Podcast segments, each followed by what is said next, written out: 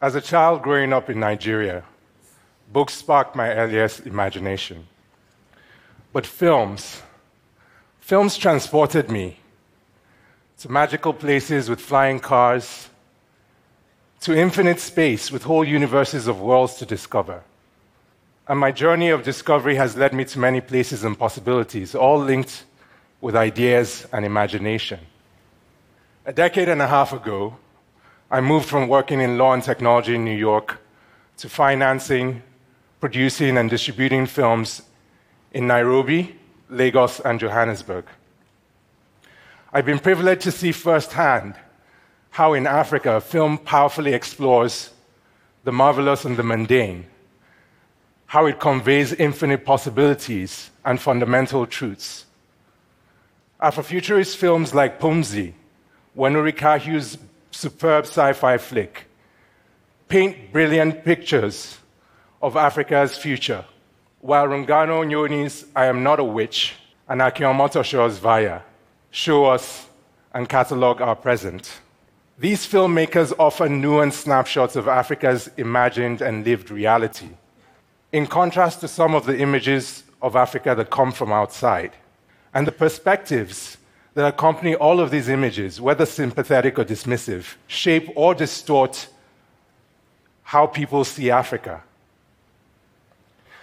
And the truth is, many people think Africa is screwed up. Images play a big part of the reason why. Many tropes about Africa persist from pictures. Pictures of famine in Ethiopia 30 years ago, pictures of the Biafran War half a century ago. But on a continent where the average age is 17, these tragic events seem almost prehistoric. Their images are far removed from how people in Africa's many countries see themselves and their neighbors. For them, these images do not represent their reality. So, what is Africa's reality? Or rather, which of Africa's many realities do we choose to focus on? Do we accept Emmanuel Macron's imagination of Africa in 2017 as a place in which all women have seven or eight children?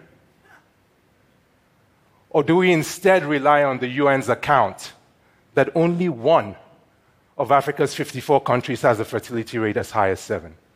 Do we focus on the fact that infant mortality and life expectancy in Africa today is roughly comparable to the US 100 years ago? Or do we focus on progress? The fact that Africa has cut infant mortality in half in the last four decades and has raised life expectancy by 10 years since the year 2000. These dueling perspectives are all accurate. Well, aside from Macron's, he's just wrong.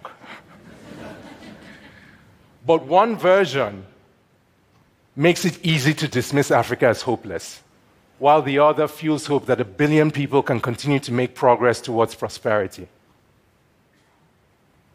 The fact that Africans do not have the luxury of turning their gaze elsewhere, the fact that we must make progress or live with the consequence of failure are the reasons we must continue to tell our own stories and show our own images with honesty and primarily to an African audience. Because the image that matters most is the image Afri- of Africa in African imaginations. Now, honesty requires that we acknowledge that Africa is behind the rest of the world and needs to move swiftly to catch up. But thinking of a way forward, I'd like us to engage in a thought exercise.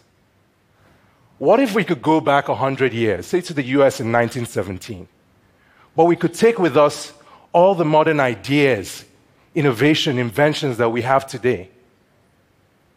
What could we achieve with this knowledge? How richly could we improve quality of life and living conditions for people? How widely could we spread prosperity? Imagine if 100 years ago, the education system had all the knowledge we have today, including how best to teach. And doctors and scientists knew all we do about public health measures, surgery techniques, DNA sequencing, cancer research and treatment. If we had access then to modern semiconductors, computers, mobile devices, the internet. Just imagine. If we did, we could take a quantum leap forward, couldn't we? Well, Africa can take that, a leap of that magnitude today. There's enough untapped innovation to move Africa a century forward in living conditions if the will and commitment is there. This is not just a possibility, it's an imperative for Africa's future. A future that will see Africa's population double to two and a half billion people in just three decades. A future that will see Africa have the world's largest workforce, just as the idea of work itself is being radically reconsidered. Now, taking the leap forward isn't that far fetched. There are tons of examples that demonstrate the potential for change in Africa. Just 20 years ago, Nigeria had fewer than half a million working phone lines. Today, it has 100 million mobile phone subscriptions. And this mobile miracle is mirrored in every African country there are over three quarters of a billion mobile phones in use in Africa today. And this has spurred justified excitement about leapfrogging, about bringing the sharing economy, artificial intelligence, autonomous machines to Africa. And this is all promising. But we need to think about sequencing. Forget putting the cart before the horse. You can't put the self driving car before the roads.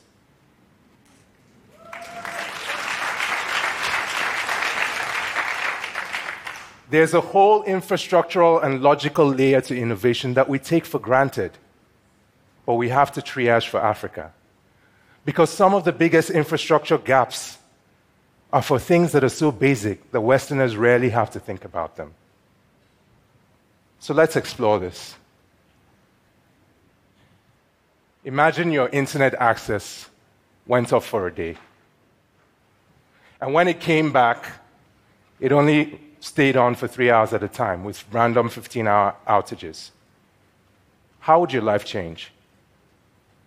Now replace internet access with electricity. Think of your fridges, your TVs, your microwaves just sitting idly for days. Now extend this nightmare to government offices, to businesses, to schools, to hospitals. This or worse, is the type of access that hundreds of millions of Africans have to electricity and to water and to healthcare and to sanitation and to education. We must fix this. We must fix this because ensuring widespread and affordable access to decent infrastructure and services isn't just low hanging fruit. It's fundamental to achieving the 100 year leap. And when we fix it, we might find some unexpected benefits. One unexpected benefit of the mobile miracle was that it led to what is perhaps the greatest cultural resurgence that Africa has seen in a generation the rebirth of African popular music. For musicians like P Square, Bongo Maffin, and Wizkid, mobile phones paved the path to local dominance and global stardom. And the impact isn't limited just to music, it extends to film too. Beautiful, engaging films like these stills of Pumzi, Vaya, and I Am Not a Witch show. For while its external image might be dated, Africa continues to evolve as does African film. Now, every now and again, the rest of the world catches on. Perhaps with Djo Munga's hard hitting Viva Riva, with Newton Aduaka's intense Ezra, or with Abderrahmane Sissako's poetic Timbuktu. With mobile, Africans are discovering more and more of these films. And what that means is that it really matters less in Kinshasa or Cotonou what Cannes thinks of African film, or if those opinions are informed or fair. Who really cares what the New York Times thinks? What matters is that Africans are validating African art and ideas, both critically and commercially, that they are watching what they want, and that African filmmakers are connecting with their core audiences. And this is important. It's important because film can illuminate and inspire.